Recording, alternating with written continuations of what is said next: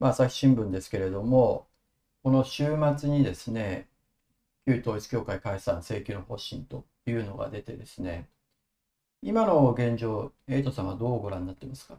そうですね、ようやく動き出したなって感じですよね。まあ、もっと早いタイミングで出るかなとは思っていたんですけど、まあ、いろんなあの、まあ、彼を課すとか、いろんなまあ動きもあって、まあ、いろんな政治的な日程も含めて、まあ、10月中中旬っていうのが、まあ、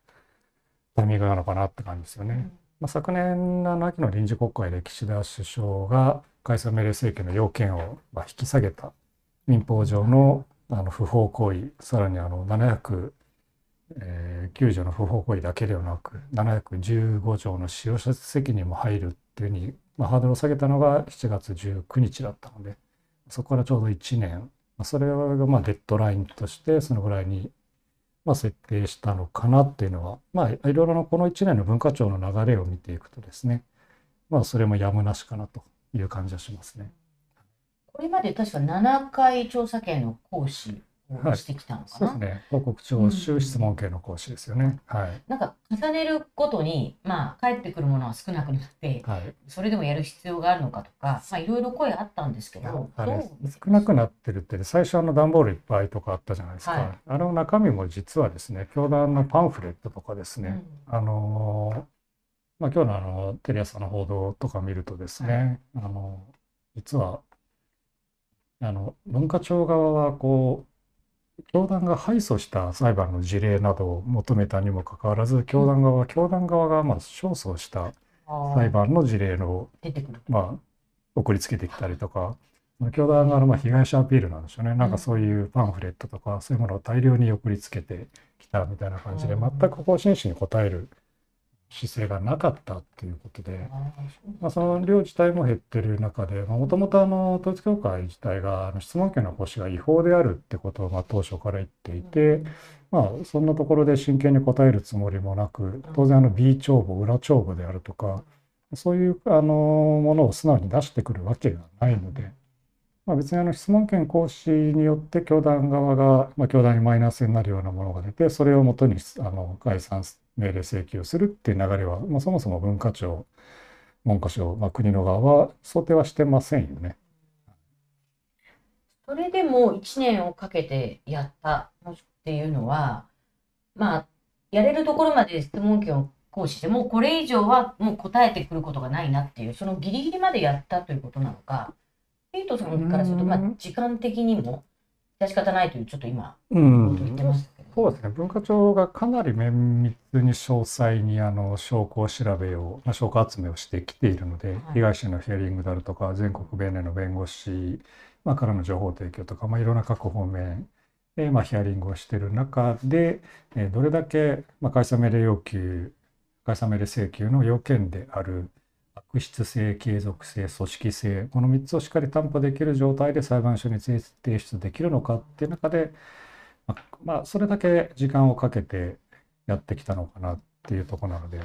れはあの実は逆にこれだけ時間をかけて綿密な証拠を揃えていることによって、今度実際解散命令請求がされた後の地裁高裁最高裁、まあ、あのどちらにしろあの特別、えっと、即時抗告からで特別抗告って形で最高裁行くと思うんですけど、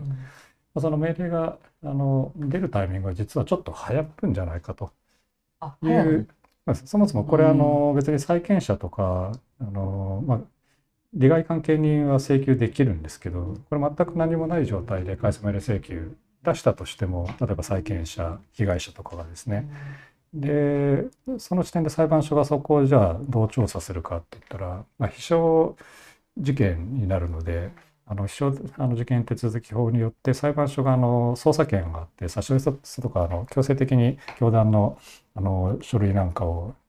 抑えることはできるんですけど裁判所はまずそこまでしないので、逆に文化庁が裁判所がまあそうやってやるべきことをまあ先んじてしっかり揃えた上でまあ出すことによってそれだけこれだけ時間をかけて積み重ねたことによって後の進みが実は早く裁判所のまあ、手間を省くって言い方はちょっと違うと思うんですけど、しっかり裁判所が判断できる材料を裁判所の捜査権を使わないででもちゃんと揃えられるっていうところの、まあ、かなり高いレベルまで文化庁が揃えている。っていうことから、まあ、それを考えるとこう1年、えーまあ、近くかかってるっていうこともまあそれまで納得できるんですよね。うんはい。まあ、はい。あんまり詳しくは言えなるほど。ない。ちょっとあの皆さんわかりづらい。違う、エイトさんが瞬間移動かって、ポリタスから瞬間移動かって言ってるので、あー我々ライブでやってますので、はい。あの、あのー前々から予定さまあ、あれていたライブなののでレコすから、あれですよ、レコ大から紅白みたいな。はい。昔昔昔のミスとか。中継しながら、はいはい。なので、はい。あこうやってこれジャンプした方がいいですね。それではい、ちょっとですね、私も今日見てて、報道等も見ててですね、いくつか、まあ、朝日新聞はこういう形で、統一教会の解散請求の方針だと政府がですね、うん。い、うことで、時期も10月中旬ということを書いてるわけですけれども、まあ、読売新聞はですね、毎日新聞も朝日を追いかけたんですが、ええ。読売は請求、解散請求を判断すると、これからですね、うん。で政府内に強行論浮上とはい。いう言い方なんですよね。まあで、共共同同もそう共同は年年内にとか、あるある程度あの時間を持たしてますよね。なるほど。早ければうん10月にねそうですね。NHK もまあそういうニュアンスで。まあでも、まあ、これ全部政治部のあの情報だと思うんですけど、うんまあ、かなりその辺で角度は高いのかなと思いますよね。ん一つのメディアだけでなくて、ちゃんといろんなとこから出てるので。で、まあ、NHK は、これ今日のお昼のニュースですけれども、6日に質問権についてはい。議論する審議会を開催すると。はい。で、後半のところで NHK は、教団に対する解散命令の請求について、永岡大臣は、現段階で解散命令請求を判断する事実はない。今後の対応については予断を持って答えることは控えさせていただきたい。と述べたとはいあるんですけど、これ、多くの人の疑問は、今、どっちにあって、どういう状況なんだろうということをですね、解説いただけないかなと。まあ、これ単純に中岡さんは自分で考えて話す人ではないので単純に現状まだ自分では言えないっていうところだと思います。うんあのまあこれはあの明日ですかね宗教法人審議会が開かれて、まあ、そこであの過料を課すっていうはいはい。ことにはもうそれは決まると思うんですけど、うんうんそれもあのそれを裁判所に、えー申し立てをして、はいで、まあ、それで彼はまあ10万円とかなんですけどそれを支払えってなったとしてもですね教団側が素直にも当然払うわけがなく。で逆にギリギリ20日間とかのあのね猶予とかも、まあ、それも伸ばすどころかはい。徹底的に争争うと。いうことを言ってるんでうんでその借りを課されたからといってそれに対する教団の反応リアクションを待って質問権じゃないや、えー解散命令請求をまああのするってこと必要ないんですよね。まあ、途中のどの段階でもその積み上がっていけるっていうタイミングでやれるってことなので、うん。まあ、その少なくともこういう借りを課す、まあ、ちゃんと質問権行使に対してまともな回答をしてこないっていうところ非常にこう印象は悪いですよね。まあ、それ自体が解散命令にまあ要件になるかっていうと、まあ、その辺はあの微妙なところなので、まあ、昨日文科省の宗務課の課長さんはまあそういうことは言ってなかったですけどただ印象としてはかなり悪いという中で、まあ、この、はい、明日の宗教人審議会で、まあ、どのような判断がされるかうんっていうところはちょっと注目ですよね。通常、解散請求の前にこういうことっていうのは、まあ、あんまり解散請求自体がね、ほとんどやられたことないと思うんですけど、過料通知すあ、まあ、過料を通知するために宗教史にかけるということ自体、まあ、珍しいことっていうのは、えっと、過料通知は本来あの宗教法人審議会にかける必要ないんですよ。はい、かけなくても出せることになってるんで。うんうん。10万円以下のね、はい。か。なので、まあ、あのそこは本来あの要件に法律の要件に入ってないんですけども、まあ、そこは一応手順を踏んでってことをしっかりやろうとしてるのかなと。いうことなのであの、まあ、国の側はしっかり粛々と進めているし岸田さんも自分がハードルを下げた案件なので、うんまあ、しっかり自分で回収をしようとしてるんじゃないか、えー教団と関係のある政治家であるとか他の次は自分のとこじゃないかみたいな火の粉が飛んでくるのを避けようとするいろんな宗教団体が綱引きをしているところで、まあ、そういうところにまあ惑わされずしっかりこの教団の悪質性組織性継続性を判断してちゃんとまあ出してほしいなと。でプラスしてやっぱり財産保全の項目がないので宗教法人法に。まあそこをしっかり秋の国会で、えーまあ、ちょっと現状は難しいかもしれないですけどもですねちゃんとそこはあの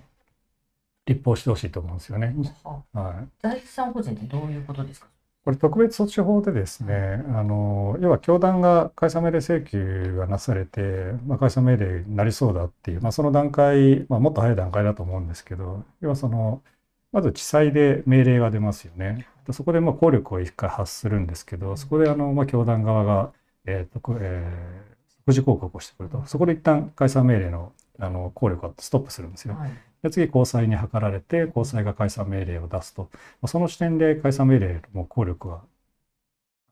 そこからスタートすると。でそこで教団が特別抗告をしてくるんですけどそれはその解散命令を止めるものではなくて、うんその時点でもう生産人がついて、えー教団が持っている資産とかも全て差し,、まあ、差し押さえてで、まあ、債権者を認定されればそこに分配される賠償されるって流れなんですけど。おそらくもうその時点になる前に教団側は海外に資産を移したりあと関連団体に資産を移して実際に被害者に賠償されるべきお金が残ってないっていう状態になってしまう。これ会社法であればちゃんとその会社の解散の時にこう保全あの措置ができてちゃんとそのたあのプールされるんですね。でそれが宗教法人法にないのでそういう点でこの特別措置法でしっかりあの財産保全をなさせるというのを入れないと実際のこう被害賠償には結びつかないってことですよね。うん。えはいこれは方向としては解散め解散命令請求ってのはもうもうほぼ間違いないと言っていいんでしょうか？そうですね。余計な横やりが入るなり、ね。まあ、いろんな各宗教団体で教団の関係のある政治家がストップをかけない限り、うん。この流れはそっちに完全に向いてますよね。それは公明党とかものことをおっしゃってるんですか？そうですね。公明党総学会、まあ、他の宗教団体もそうなんですけどただそういう団体まあいろいろまあメディア問題とかいろいろありますけど、まあ、ここまで組織性継続性悪質性悪質性を持ってこれほどの社会問題を起こしてきた団体って他にはないのでそこはやっぱり既存の宗教団体自分たちとこの団体は違うってことを明確にしてこの統一教会のあの解散命令をちゃんと後押しするようなことをやるべきなんですよね。自分次は自分のところだみたいな感じでうん先生教育としているようなところがあるかもしれないですけど、もうそういうところがあるとしたらそれを正せばいいわけであって